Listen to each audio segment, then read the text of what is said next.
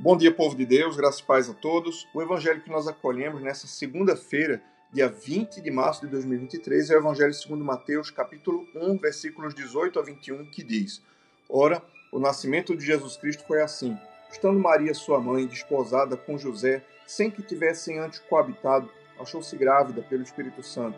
Mas José, seu esposo, sendo justo e não a querendo infamar, resolveu deixá-la secretamente.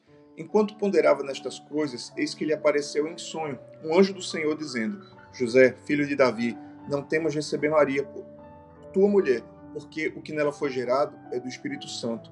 Ela dará à luz um filho e lhe porá o nome de Jesus, porque ele salvará o seu povo dos pecados deles. O Evangelho do Senhor, louvado seja o Cristo, que as palavras do Santo Evangelho perdoem nossos pecados e nos conduzam à vida eterna. É, mas você me perguntaria, mas não é no dia 19, o dia de São José, é verdade?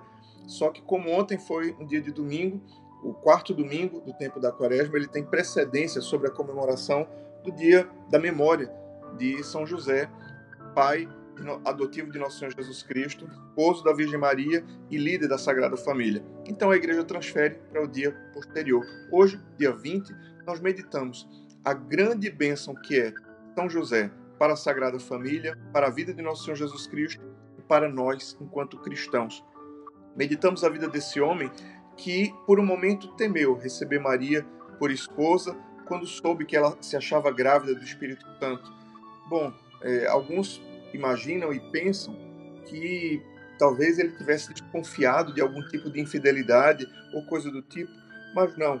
É, seguramente não era isso. Um santo conhece o outro na verdade, ele sabia que não era um filho dele, sabia que algo extraordinário estava sendo é, gerado, algo extraordinário estava acontecendo na vida da Virgem Maria, mas ele não havia sido comunicado. O anjo apareceu a Maria, ele não havia sido, digamos, comissionado por Deus para tamanha missão, e ele se achou indigno e por isso quis ir embora, é, talvez a francesa, mas Deus aparece a ele através de um anjo e manda que ele não tenha receio e receba Maria eh, e a criança que nela é gerada, porque ele também fazia parte dos planos de Deus. E aqui José, São José, se torna um exemplo para todos os homens, o exemplo daquele que ouve a voz de Deus, o exemplo daquele que segue a direção do Espírito Santo.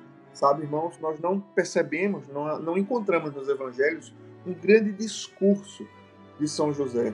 Não encontramos ele falando qualquer palavra, em grande silêncio, mas nós encontramos as suas ações falando ao invés dos seus discursos. Então José o tempo inteiro está obedecendo à vontade de Deus.